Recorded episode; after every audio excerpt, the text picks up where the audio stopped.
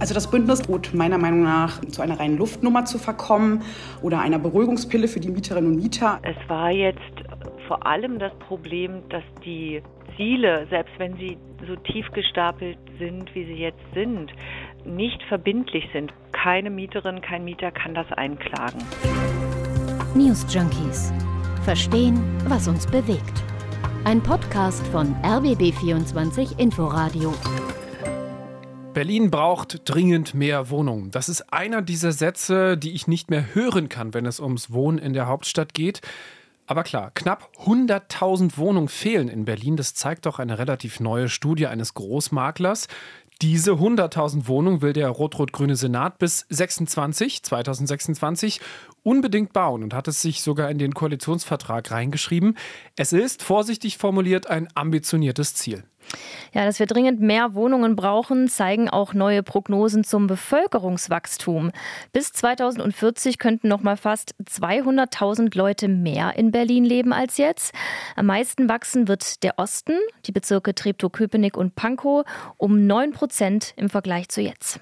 Auf der anderen Seite bringen neue Wohnungen überhaupt gar nichts, wenn sie sich die normale Bevölkerung in Berlin nicht leisten kann. Deswegen hat Franziska Giffey im Januar ein Bündnis für Wohnungsneubau und bezahlbares Wohnen gegründet und war auch sehr stolz auf diese Idee. Es ist eines ihrer wichtigsten Projekte als regierende Bürgermeisterin. Wir wollen die nächsten sechs Monate bis zum Juni nutzen, um in diesem Bündnis für Wohnungsneubau und bezahlbares Wohnen eine echte Bündnisvereinbarung zu schließen.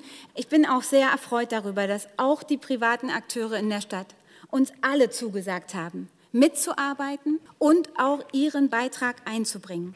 So, und was ist nun daraus geworden? Heute ist es gut ein halbes Jahr her, dass das Wohnungsbündnis an den Start gegangen ist. Zeit für eine Zwischenbilanz bei den News Junkies mit Henrike Möller und Bruno Dietl heute am 14. Dezember. Und wenn ihr uns gerade in der App der ARD Audiothek hört, dann lasst doch gerne ein Abo da. Dieses Bündnis für Wohnungsneubau ist eines der absoluten Herzensprojekte von Franziska Giffey, auch wenn der Name bei weitem nicht so griffig ist wie ihr, wir erinnern uns noch, gute Kita-Gesetz. Der Plan, Kooperation statt Konfrontation im Berliner Wohnungsmarkt. Und da sind wir schon beim Kern dieses Bündnisses. Viele unterschiedliche Player an den Tisch bringen, die alle mit Wohnen zu tun haben und komplett unterschiedliche Interessen haben. Da sind zum einen die sechs städtischen Wohnungsbaugesellschaften, zum Beispiel die GESO-Bau, die HUVOG und so weiter. Auf der anderen Seite sind auch die großen privaten Vermieter dabei. Vonovia, Deutsche Wohnen, die ja fusioniert sind, mit insgesamt 140.000 Wohnungen. Dann kommen die ganzen Interessensverbände dazu, Mieterverbände, Haus und Grund als Eigentümerverband, der Verband Berlin-Brandenburgischer Wohnungsunternehmen und Gewerkschaften. Anfangs waren insgesamt 17 Partner an Bord. Inzwischen haben sich aber schon einige wieder verabschiedet. Warum, klären wir später.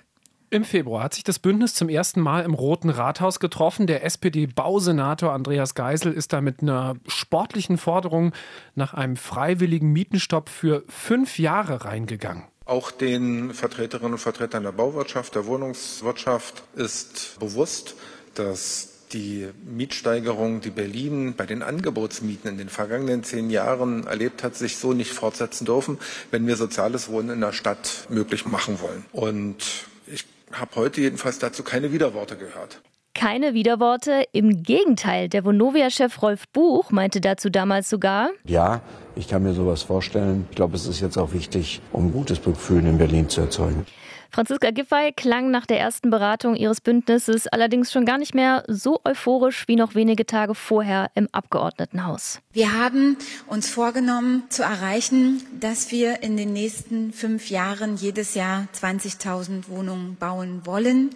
Wir werden jetzt in den nächsten Wochen und Monaten darüber beraten, wie das gelingen kann. Wenige Tage später hat Russland die Ukraine überfallen. Die Weltlage hat dem Bündnis und damit auch Franziska Giffeys Ziel, die privaten Immobilienunternehmen zu mehr Zugeständnissen zu bewegen, einen ziemlichen Strich durch die Rechnung gemacht. Ab jetzt wird zwar weiter verhandelt im Bündnis für Wohnungsneubau und bezahlbares Wohnen, aber unter komplett neuen Bedingungen. Preise für Baustoffe steigen massiv, Lieferketten sind unterbrochen, Bauen verteuert sich ebenfalls extrem. Anfang Juni kündigt Vonovia dann deutliche Mieterhöhungen an. Für die 40.000 Wohnungen in Berlin gibt es aber Ausnahmen.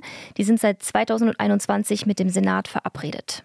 Im Hintergrund wird weiter um ein Abschlusspapier verhandelt und tatsächlich steht Franziska Giffey am 21. Juni vor einem riesigen Pappbären, hängt ihm drei Pappschlüssel über den Arm und verkündet, stolz wie Bolle, ein Ergebnis. Auf den drei Schlüsseln aus Pappe steht dann einmal Schutz, Neuvermietung und Neubau. Das sind die drei wichtigsten Bündnisbausteine.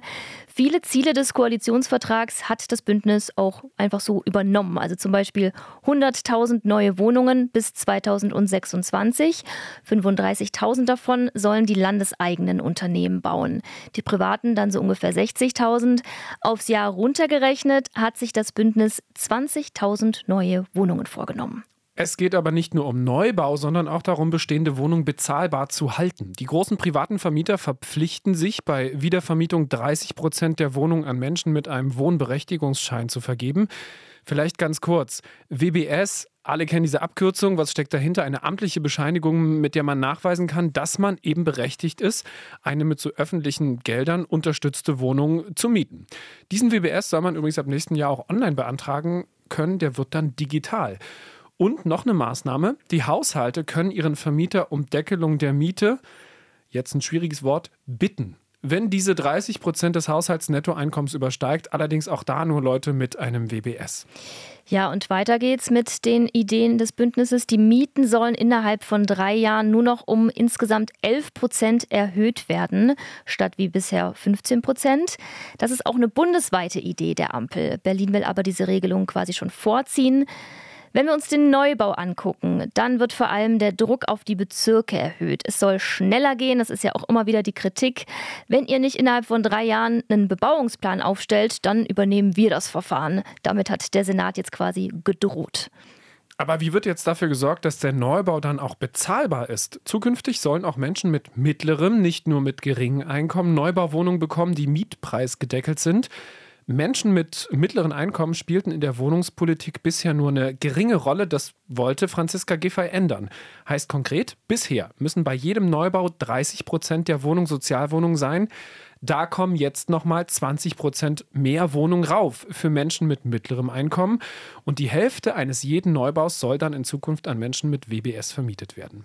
Das größte Problem bei all diesen Ideen vom Wohnungsbaubündnis, hier geht es um eine freiwillige Selbstverpflichtung. Keinerlei Gesetze sind das jetzt.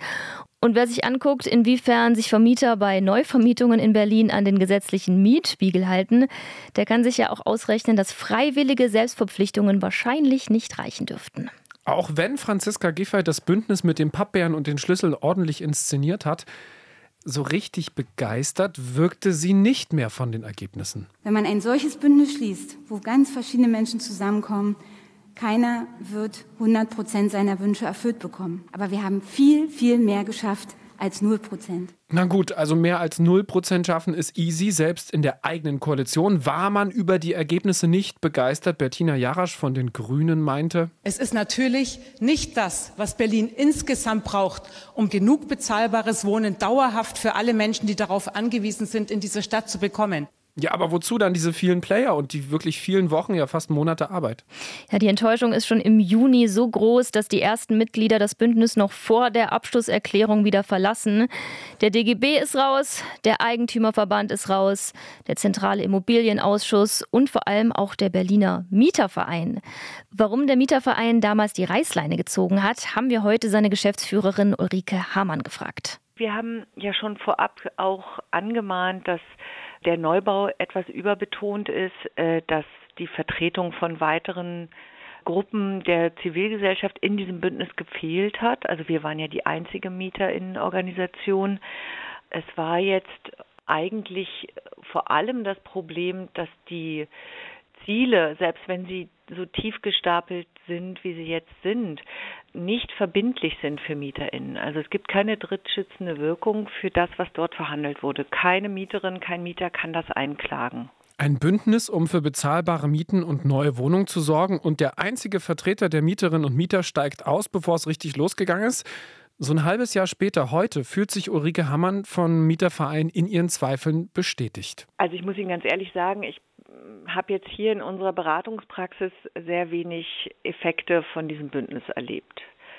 oder beziehungsweise gar keine. Und ähm, das ist ja auch weniger das Ziel des Bündnisses. Das Bündnis hat ja den Neubau zum Ziel äh, überwiegend. Und äh, auch im Neubau höre ich eigentlich, dass die Wohnungswirtschaft permanent die Erwartungen dämpft und relativ wenig äh, von den versprochenen Zielzahlen erreicht werden wird. Insofern sehe ich in diesem Bündnis für Neubau und bezahlbares Wohnen weder das eine noch das andere erfüllt. Und der Berliner Mieterverein ist nicht der einzige, der dem Bündnis kein gutes Zeugnis ausstellt. Was von den Befürchtungen hat sich denn jetzt bewahrheitet? Wo waren die Kritiker vielleicht auch zu pessimistisch mit dem Bündnis für Wohnungsneubau und bezahlbares Wohnen? Schauen wir genauer hin. Die Grünen-Abgeordnete Katrin Schmidberger, Sprecherin für Wohnen und Mieten, hat der Stadtentwicklungsverwaltung dazu einen umfangreichen Fragenkatalog geschickt. Die Antworten haben sie sehr ernüchtert. Also das Bündnis, das es jetzt schon seit sechs Monaten äh, geht, droht meiner Meinung nach äh, zu, einem reinen, zu einer reinen Luftnummer zu verkommen oder einer Beruhigungspille für die Mieterinnen und Mieter. Es war groß angekündigt, ähm, dass es ähm, Entlastungen gibt bei der Miete, dass es einen Mietenstopp und andere Maßnahmen gibt. Und im Grunde gibt es weder eine äh, offene direkte Information an die Mieterinnen und Mieter, noch können sie sich auf irgendwas berufen. Wir müssen feststellen, es sind reine Absichtserklärungen und freiwillige Vereinbarungen, die überhaupt nicht zu spürbaren Entlastungen für die Mieterinnen und Mieter hier in Berlin bisher geführt haben. Aus der Antwort der Senatsverwaltung geht auch hervor, dass man gar nicht weiß, ob die beteiligten Wohnungsunternehmen überhaupt schon damit angefangen haben, ihre Zusagen umzusetzen, die sie da getan haben im Bündnis. Also sowas wie gedeckelte Mieten, Quotenregeln für Vermietung an Leute mit WBS und so weiter. Konkret steht in der Antwort an Katrin Schmidberger, die auch dem RBB vorliegt, die Bündnispartnerinnen und Partner halten sich eigenverantwortlich an die im Bündnis vereinbarten Verpflichtungen. Ein Zitat Berichtswesen werde noch eingerichtet und könne erst nach Ende des Jahres angewendet werden. Zu anderen Verabredungen, die im Wohnungsbündnis festgelegt wurden, wurden zwar Arbeitsgruppen gebildet, die haben aber im letzten halben Jahr nur ein einziges Mal getagt. Und eine Dokumentation dieser Sitzungen gibt es auch nicht. Das sei nicht vorgesehen, so der Senat. Was dort also besprochen wurde, wissen wir nicht. Bei Abschluss des Bündnisses im Juni hatte die regierende Bürgermeisterin Franziska Giffey angekündigt, noch weitere Bündnispartner dazuzuholen, insbesondere aus dem privaten Wirtschaftsbereich. Und was ist daraus geworden? Nichts, sagt Grünen-Abgeordnete Katrin Schmidberger. Es wurde ja auch bei Vertragsunterzeichnung noch angekündigt, dass Heimstaden ähm, noch mit in das Bündnis geholt wurde. Wir haben seitdem leider gar nichts mehr gehört. Also ähm, auch da sieht man, dass der Senat ähm, seine Verpflichtungen und seine Zusagen nicht einhält. Wie sieht es jetzt in puncto Neubau aus? Das ist ja auch einer der Schwerpunkte des Wohnungsbündnisses. Offizielles Ziel war ja, bis Ende 2026 sollen die landeseigenen Wohnungsunternehmen 35.000 neue Wohnungen bauen, macht etwa 7.000 pro Jahr.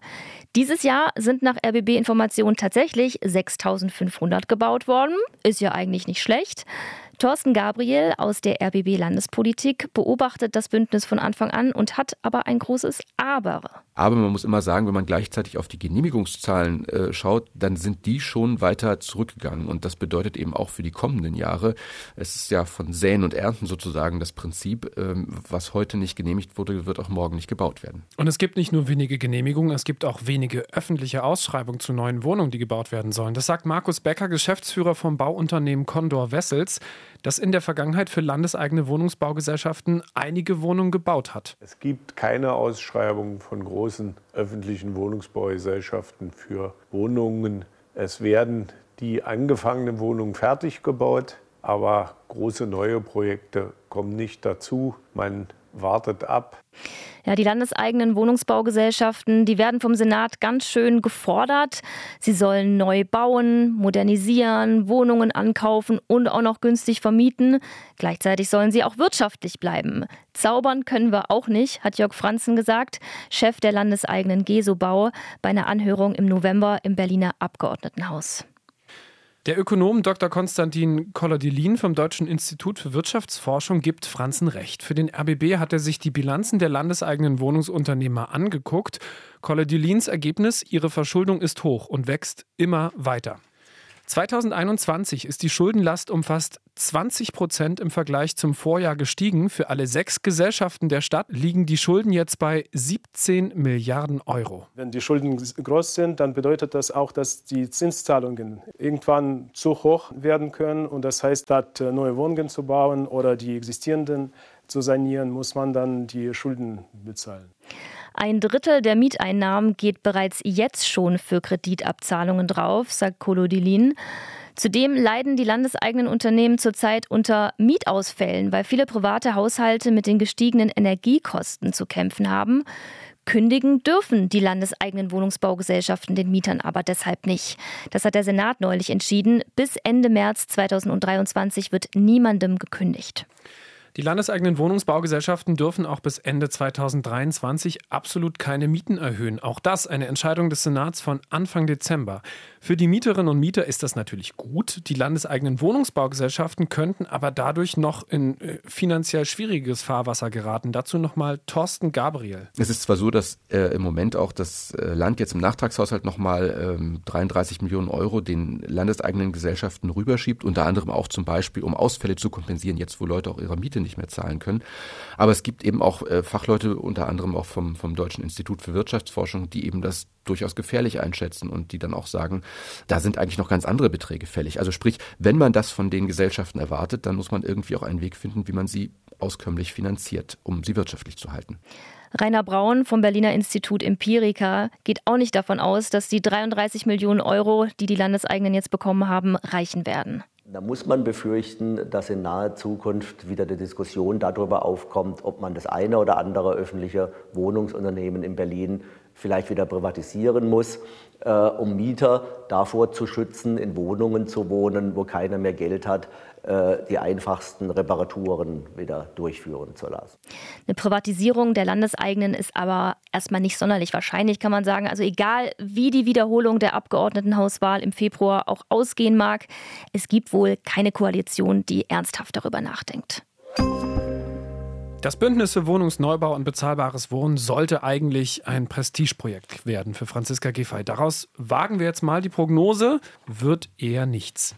Das Ziel war ja, ein neues Miteinander von Senat und Wohnungswirtschaft zu schaffen. So wirklich gemeinschaftlich sieht das aber ein halbes Jahr nach Gründung des Bündnisses nicht aus. Zu wenige Bündnispartner aus der privaten Wohnungswirtschaft sind mit dabei. Außerdem gibt es zu wenig Verbindlichkeit. Das ist zumindest einer der häufigsten Kritikpunkte.